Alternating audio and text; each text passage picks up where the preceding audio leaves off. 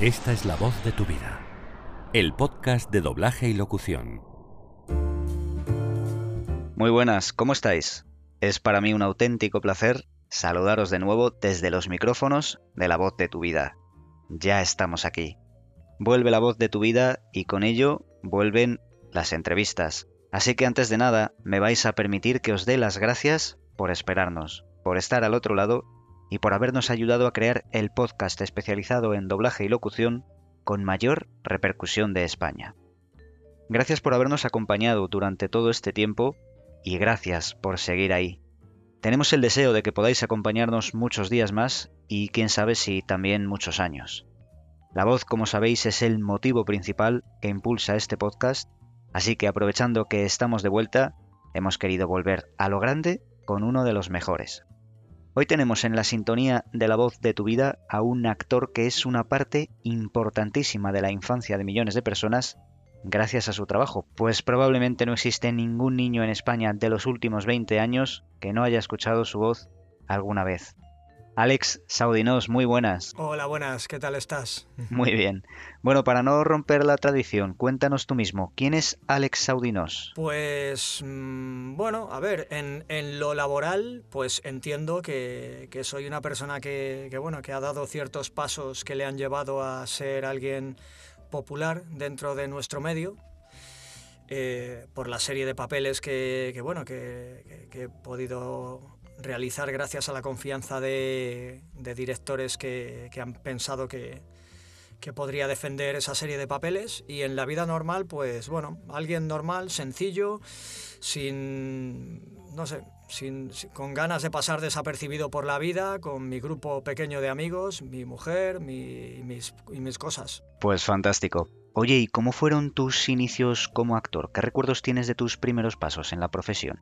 A ver, yo empecé muy, muy pequeñito. Yo vengo de, bueno, de una familia en la que había un actor que se dedicaba al, al tema del doblaje. Entonces, pues, fue, yo conocí ese medio por, por, por medio pues, de, de, esa persona. Entré, me formé, me gustaba la interpretación de pequeño.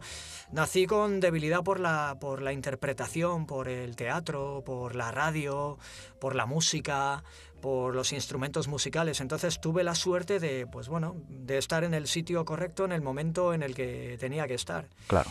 Y así fue. Empecé a formarme como actor casi sin darme cuenta, eh, vivimos una época en España en la que, fue finales de los 80, que eh, España pues sufrió un boom televisivo porque pasamos de, tener dos cadenas de televisión a tener eh, un montón de cadenas televisivas, pasamos al vídeo, entonces se generó una cantidad de trabajo que, los actores de doblaje de entonces no podían absorber. Entonces hubo prisa por pues por formar gente para, para formar parte de ese elenco de personas que, que, eran pues los actores de doblaje del futuro. Y yo estaba entre ellos, en forma de niño pequeño. Y bueno, y tuve suerte de poder empezar primero con aquella serie Campeones, Oliver y Benji. Y de ahí pues no dejé de trabajar hasta ahora, por suerte. Y lo convertí en mi profesión, la profesión que amo y la profesión que, que me sigue dando de comer, por suerte, 30 años después. Oye, ¿y quiénes fueron tus referentes en aquellos primeros años como actor? Me imagino que siendo un niño a lo mejor no te parabas a pensar en esas cosas, pero ¿qué nombres se te vienen a la cabeza de aquella, de aquella época, Alex? Nombres, jolín. Me vienen muchos, Maripé, Fernando Mateo, toda la familia de los Acaso, eh, no sé, mucha, mucha gente, mucha, muchos compañeros que, hoy siguen en activo, otros que, que bueno, que, que a lo mejor pues ya no están entre nosotros, desgraciadamente, pero es, es mucha gente la que... Es, es, una profesión entera, o sea, no, no sabría... Mm, no, no, podría decirte un nombre en concreto, ¿no? Son muchos, muchos los directores que me han ayudado, que me siguen ayudando y que, y que se siguen preocupando por, pues bueno, porque bueno, preocupando, vamos, que, siguen teniendo la, gentileza de seguir contando con gente como yo para poder eh, seguir defendiendo los papeles, bueno, que, que, nos brindan la oportunidad de hacer. Pero yo creo que es toda la profesión a la que yo le estoy agradecido. Bueno, toda toda no, porque, oye, pues también es cierto que, que, bueno, es una profesión muy grande y hay gente con la que pues tampoco has coincidido demasiado. Pero yo, si te digo la verdad, me siento querido por toda la profesión y me consta porque así me lo demostraron cuando, bueno, cuando me dieron el premio, gané un premio, un premio Take, sí. que era un, bueno, unas, hicieron un, una, un evento para elegir a los mejores actores y tal, y fue toda la profesión la que me hizo un vídeo diciendo te lo mereces Alex, toda la profesión. Sí, sí. Porque yo me, me ruboricé un poco, no pensaba ni, y ni lo creo que realmente merezca ningún premio, ¿no? Pero, pero la verdad que el premio fue ese vídeo que me hizo toda la profesión diciendo te lo mereces Alex. Vídeo que no puedo ver, ¿eh? O sea, vídeo que, está, sé que está por internet, pero no lo puedo ver porque me, emociona tanto que, que, no, no, puedo, no puedo verlo. O sea... Claro. ¿Y qué significa para ti dedicarte a una profesión en la que más allá de que haces lo que te gusta, tienes a tantos compañeros que te admiran y te quieren? Pues es que ¿Sabes lo que pasa? Que cuando vas cumpliendo ya una edad, a ver, no es que sea muy viejo, pero yo paso ya los 40, tengo 40 y tantos. Entonces, mm, llega un momento que no sabes en qué, mm, eh, en qué punto traspasaste esa línea en la que mm, dejas de considerar compañeros a la gente con la que realmente convives, ¿no? trabajando en los atriles, en los estudios, y pasan a ser algo más, un poquito más algo, no sé, se le puede llamar familia, la verdad. Eso desde luego. Al final yo creo que, que el hecho de que te hagan este vídeo, personalmente yo pienso que no es porque te consideren que eres el mejor actor, que probablemente haya muchos que, que así lo consideren, eso por supuesto. Sino yo creo que va más allá y, y sinceramente lo hacen por, por cariño, por, por amistad hacia ti y por la persona que eres, ¿no? Que al fin y al cabo eso yo creo que es lo verdaderamente importante, ¿no? Yo también lo creo. Mira, hay una cosa que, he aprendido, vamos, que yo creo que es una lección que deberíamos aprender todos, que es que siempre hay alguien mejor. O sea, el intentar pelear para ser el mejor es una pelea absurda, porque además, incluso si llegases a ser el mejor de todos, imagínate, ¿no? Joder, ¿quién quiere ser el mejor? Imagínate mantener eso. Yo no ni me considero el mejor ni quiero ser el mejor. Yo soy quien soy y, estoy agradecido a todo lo que todo lo que me ha pasado, pero sí es cierto que, que sé porque la gente que me, lo demuestra, al igual que yo demuestro también a, muchas personas, a muchos compañeros, que, que, si nos queremos es porque somos como somos, porque llevamos toda una vida codo con codo y porque, joder, en la vida ves a la gente pasar, ves, ves vienen amigos, se van amigos, vienen parejas, se van, incluso la familia se va, pero esos compañeros, muchos siguen ahí desde que, desde que éramos chiquititos y, es increíble el, decir, jolín, es que me siento arropado, o sea, yo si no fuese por ellos...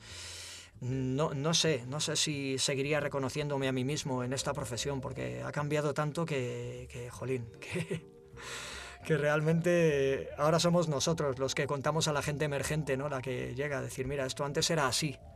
Y notas que a la gente le gusta que se lo cuentes, ¿no? Porque es verdad, no es el típico morbo de, no, es que antes se hacía, no, no, es que de verdad que, que es una profesión que, que viene de, de, momentos muy chulos en la historia de, de, todo lo que nos ha ocurrido con las huelgas, de compañerismos, de gente que ha estado peleada, que luego no, yo qué sé, o sea, es, es, hay mucho detrás del doblaje, hay mucho más de lo que, de lo que la gente se cree. Hay, no, no solo somos gente que vamos a... Mm, pues eso, ni siquiera interpretar un papel en una película, no, no, o sea, hay, depende de los directores, de los compañeros con los que trabajes y lo que está claro es que cada día eres una versión de ti mismo totalmente diferente y aún así hay días que son brillantes y otros días que no lo son tanto, ¿no? Eso está claro. Oye, hablabas, Alex, de lo que ha cambiado la profesión. ¿Qué dirías tú que añoras, aparte de la gente que ya no está, de aquello que tenías o que existía antes en la profesión y que a día de hoy ya no existe? Pues hombre, que éramos pequeños, es lo que añoro. y que y que la profesión era más inocente, ¿no? Ahora está todo demasiado reglamentado, demasiado atado, todo funciona con contratos, con... Eh, no sé, antes éramos un éramos más una familia, o sea, me refiero que no había tanta diferencia entre los jefes, los directores, los actores. Sí que es verdad que había como un poco más de jerarquía, ¿no? Había más, más respeto mm, por la gente mayor, pero bueno, también lo digo desde la mentalidad de un niño que era, ¿no? Pero sí, sí es cierto que, por ejemplo, hay una cosa que ha cambiado en doblaje que, bueno, a ver, y tiene que ser así, de hecho, está bien que las cosas vayan cambiando porque hay que hacerse, ¿no? Como todo. Pero, por ejemplo, antes doblábamos trabajábamos doblando todos los actores que interveníamos en la escena. O sea, es decir, si había tres, cuatro personas hablando, habríamos tres o cuatro personas en el atril. Y no se dobla igual que ahora, que bueno, que realmente vas a hacer tus escenas y te piras, ¿no? O sea, realmente tardas muchísimo menos, economizas muchísimo mejor tu tiempo, ¿no? Porque dices, joder, antes me tiraba una tarde para hacer el mismo trabajo que ahora me tiro media hora, 45 minutos, o menos, ¿eh? Pero es cierto que, en todas esas largas esperas en, las salas de espera de los estudios, pues se urdían muchos planes malignos y, y, pasaban muchas cosas entre, entre nosotros y cada vez nos hacíamos más amigos y cada vez hacíamos más planes y, todo había más contacto. Ahora es como más un funcionariado por hacer, para que la gente se haga un poco la idea, ¿no? que es haces tu trabajo y te piras. Ahora somos más como los médicos, ¿no? Nos llaman, vamos. Pero, pero realmente antes, pues eso, si era, lo, lo vivíamos un poco más teníamos más trato, más rato entre nosotros, ¿no? Claro. Oye, y precisamente a colación de esto mismo que cuentas, ¿Crees que el doblar en banda aparte ha podido provocar que se haya perdido la parte artesanal del oficio? Mm, a ver, tampoco creo yo que, que, esto sea así. O sea, es decir, el doblaje, cuando yo llegué, ya había sufrido varias transformaciones. Y, bueno, y, no sé, realmente no lo creo, porque. Y es cierto que hay gente que no se ha sabido reinventar. Y desgraciadamente, pues no ha por, lo que sea, pues hay gente que ha desaparecido de la profesión, pues a lo mejor por ese tipo de cosas.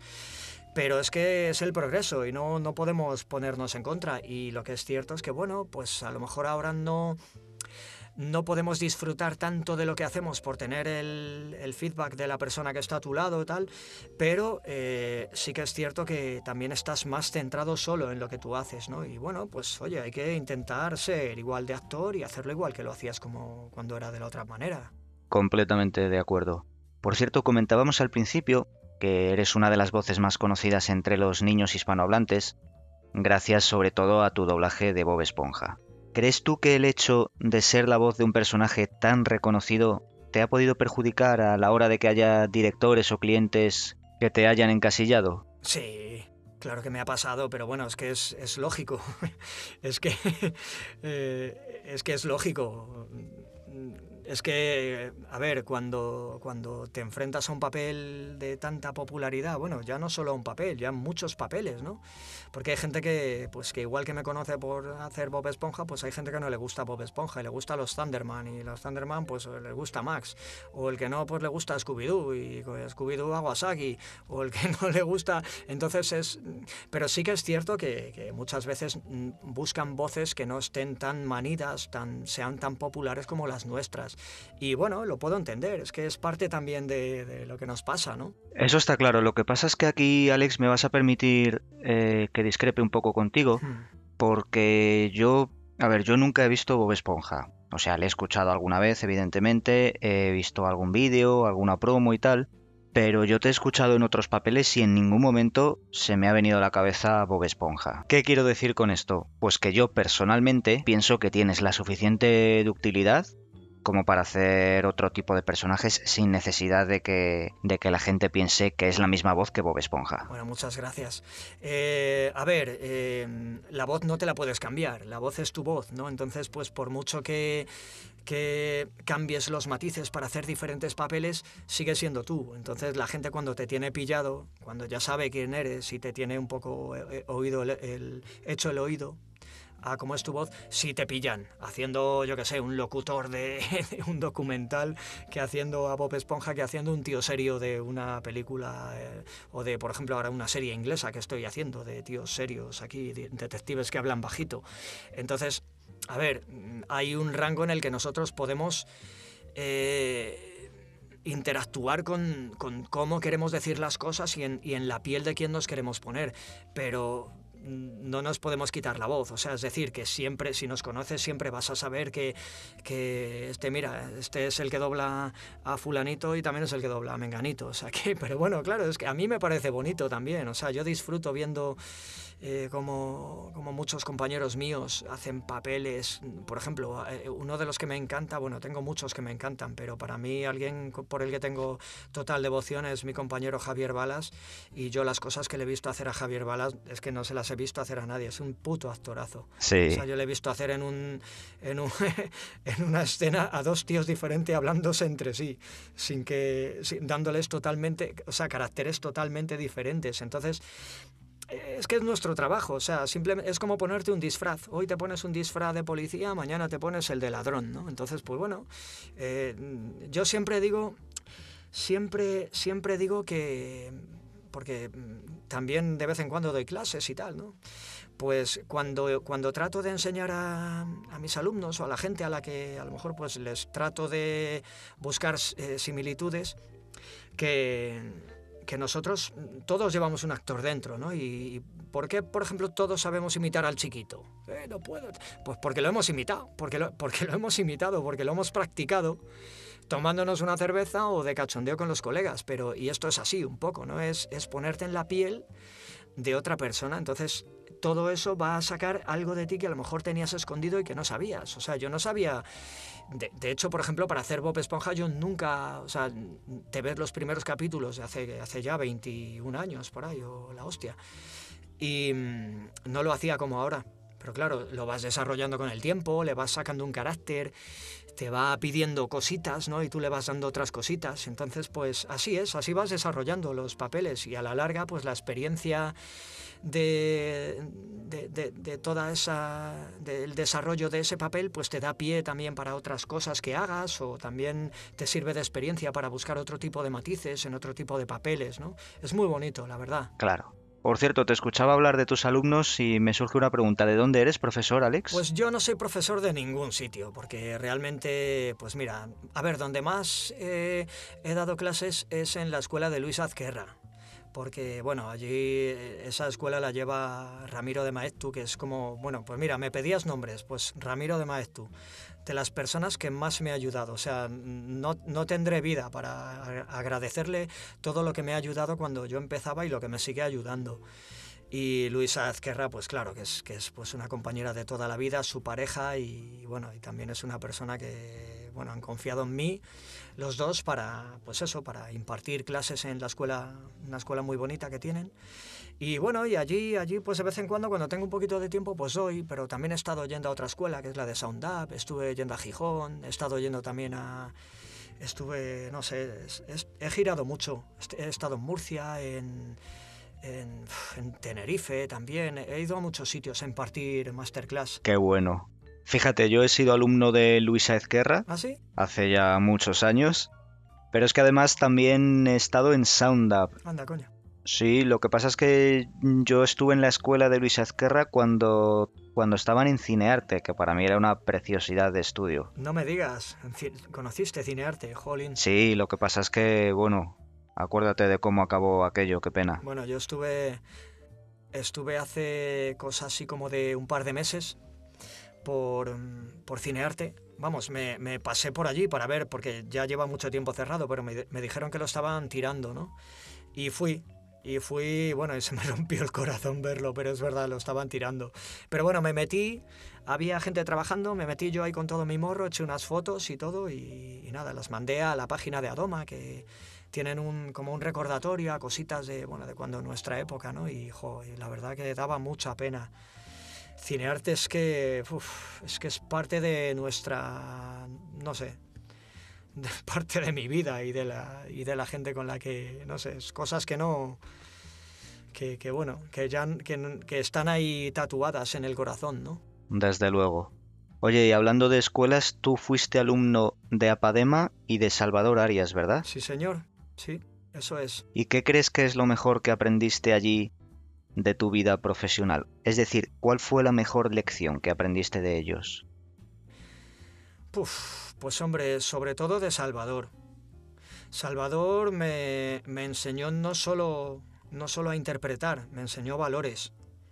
Porque aparte, joder, yo cuando me seguí formando con Salvador, porque, a ver, era muy pequeño, o sea, los niños todos, todos los niños lo hacen bien, porque no tienen esos prejuicios que los, de, los mayores a la hora de interpretar y tal. Pero yo me quería seguir formando. Y bueno, por problemas con, en mi vida, porque mi vida ha sido como una especie de espiral extraño, pues mm, yo no disponía de todo el dinero que ganaba y a mí me dejaba estudiar gratis, la verdad. Y, y, y Salvador me enseñó muchísimas cosas. Me enseñó primero que tenía que creer en mí. Luego me descubrió realmente me hizo darme cuenta de que era un actor cojonudo, porque yo ni lo pensaba ni, ni lo quería pensar. Eh, y, él, él yo decía, bueno, si, si, tú lo crees, pues joder, es que lo crees tú, pero... Y me enseñó, a, me enseñó todo ese tipo de cosas. Me, en, en ambas escuelas conocí o, tuve el, el, placer y el honor de compartir escuela con gente muy grande como Gemma Martín, como Luis Bajo, como Abraham Aguilar, como, no sé, o sea, como Iñaki Crespo, eh, mucha, mucha, mucha gente muy grande, muy grande, que, que hoy por hoy pues son los referentes en esta profesión. Pues yo tuve la suerte de poder estudiar con ellos, o sea, de ser compañeros de escuela de, de toda esa gente. Jo, es que Salvador Arias ha sido maestro de muchos, bueno, de muchísimos actores, ¿eh? Bueno, de Ramón Langa, de todo el mundo. Todo el mundo ha pasado por, por Salvador todo el mundo, amigo de Alberti, un poeta impresionante, tenía una forma de recitar, no sé. Por eso yo muchas veces ahora, y, por tirarnos un poco de las orejas a mi profesión, porque vamos, yo nada que objetar de mi trabajo ni de mi gente, no nada, pero, pero sí que es cierto que antes los actores sí nos sabíamos poemas. Ahora los actores no se saben poemas. O sea, no, joder, qué pena, ¿no? Porque yo, yo no lo concibo. O sea, realmente nosotros cuando, cuando empezamos a, estudiar doblaje, en Salvador sí hacíamos algún take, venga, sí, vamos a hacer take y tal, pero realmente lo que nosotros estudiábamos era poesía, interpretación, teatro. O sea, era, era lo que hacíamos. Luego ya, pues lo otro ya lo aprendes con la práctica, pero actuar... Y es que ahora no se enseña a actuar. Y desgraciadamente es una pena porque, eh, joder, llegará un momento en que nosotros estemos ya en primera fila y, llegará un momento en que nos tengamos que retirar forzosamente de esto porque nos querremos jubilar o, todo eso. Entonces, molaría mucho que la gente emergente se formase como actores, se formasen como actores, o sea, realmente el, el encontrasen no, locutor, no locución de doblaje, sino actor de doblaje. Es un poco lo que a mí me gustaría, o el eslogan que a mí me gustaría lanzar a la gente que... Porque luego siempre te preguntan, ¿y qué recomiendas tú o qué le dirías a...? Pues mira, le diría esto, fórmate como actor, porque a mí me ha funcionado y, y yo creo que, que, le funcionará a todo el mundo, ¿sabes? No hace falta tener una voz bonita, no hace falta tener una dicción como si hablase aquí, yo qué sé, no sé qué ejemplo ponerte. No hace falta. Lo único que hace falta es saber interpretar, de verdad. O sea, el, el ser bueno no, siempre lo digo, no creo que en doblaje, o sea, en doblaje hay que ser bueno, o sea, para trabajar en esto hay que ser bueno y tener algo más. Y tener una cosita más, algo más, que digan, ostras, es que este, este papel es para Javier Balas, o para Ricardo Escobar, o para Alex Audinós, o... ¿no? Es, es algo así lo que yo pienso. Tienes toda la razón. Y respecto a lo que comentabas antes de saberse poemas, yo la verdad es que a nivel general, ¿no? Evidentemente siempre hay excepciones, pero cuando pienso en actores de doblaje recitando poesía, se me vienen a la cabeza nombres de, gente de hace ya muchos años, ¿no? Eh, Héctor Cantoya, ejemplo. Julio Núñez, que para mí no ha habido nadie que declamara poesía como Julio. Sí, sí, sí, Alberto Closas. También. un animal. Sí, sí. sí, sí, mucha gente. Mucha gente que... Pero es que eran los actores de antes. O sea, cuando me preguntabas antes qué diferencia hay entre... Pues mira, esta es la diferencia que había, que antes la gente venía de otros medios, o sea, venía del, teatro, de la radio, de, actores de imagen, o sea, de la imagen, de todo esto, pero todos, todos venían de la interpretación, o sea, todos venían o de la voz o del teatro, de la voz por medio de la radio y del teatro por medio de, pues, pues, pues eso, de, de escuelas o de gente como Salvador y todo lo que se movía entonces, ¿no? De hecho, hay una cosa que siempre recuerdo de Alfonso Laguna, que estuvo aquí como invitado al, al podcast La voz de tu vida en, en el segundo capítulo. Y él decía que donde más se ha curtido como actor ha sido en la radio, ¿no? Porque en la radio tú tienes tu guion, Claro. no tienes ni vestuario, no hay, no hay ninguna imagen y tienes que hacer creer tu personaje única y exclusivamente con tu voz. Claro, es que las radionovelas y todo eso que se hacía antes, todo eso era una, vamos, una, una cantera de actores brutal, brutal. Eh, ahora yo creo que es, es un poco diferente, o sea, ahora nuestra cantera, pues, a ver, no lo digo por la gente que, o sea, no, no lo estoy diciendo por la gente que, bueno, la gente que está ahora mismo, la, la nueva ola, me refiero por, mm, por, lo, por lo que se precisa en doblaje, en el doblaje moderno. Ya no se precisa eso. Ahora se precisan otro tipo de cosas. Se precisa gente que sean Fórmulas 1 delante del micrófono, una dicción perfecta, una voz muy timbrada, muy bonita, muy tal. Pero yo mm, en, mis tiempos era otra, y pienso que está bien, de verdad, que, o sea, no, no lo digo con, con una crítica negativa, lo digo que realmente yo admiro a mucha gente que digo, jolín, qué cabrones, cómo, cómo doblan, qué bien lo hacen, o qué voz, o qué tal. Pero yo reconozco que pertenezco a, otro, a otra profesión. Yo he envejecido con, pues, con otro tipo de referentes. Claro.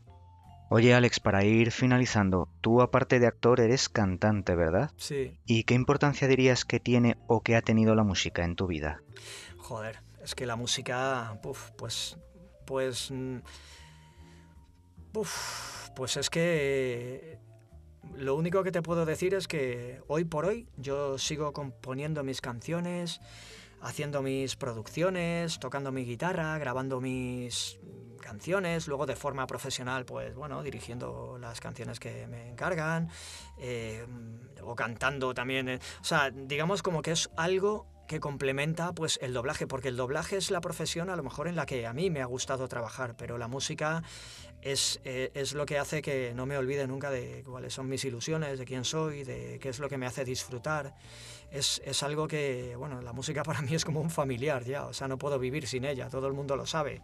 O sea, yo necesito cantar, necesito componer, necesito hacer canciones, necesito enseñarlas y no sé, mm, es lo que es lo- la música es lo que como no sé, la parte sentimental, es eso que es solo mío, ¿no? Es, es eso que, que- a lo que recurro porque es mi, mi juguete, o sea, es, es lo mío, ¿no? Está claro. Pues Alex Audinos, muchísimas gracias por cedernos parte de tu tiempo para contarnos tus vivencias y recuerdos aquí en La Voz de tu Vida. Bueno, encantado. Muchas gracias eh, a ti por la entrevista. Bueno, por mi parte ya te digo que ha sido un auténtico placer tenerte con nosotros y que además hayas sido especialmente tú la persona con la que hemos retomado la actividad del podcast. Así que muchísimas gracias de nuevo Alex y te mando un fuerte abrazo. Igualmente, Pedro.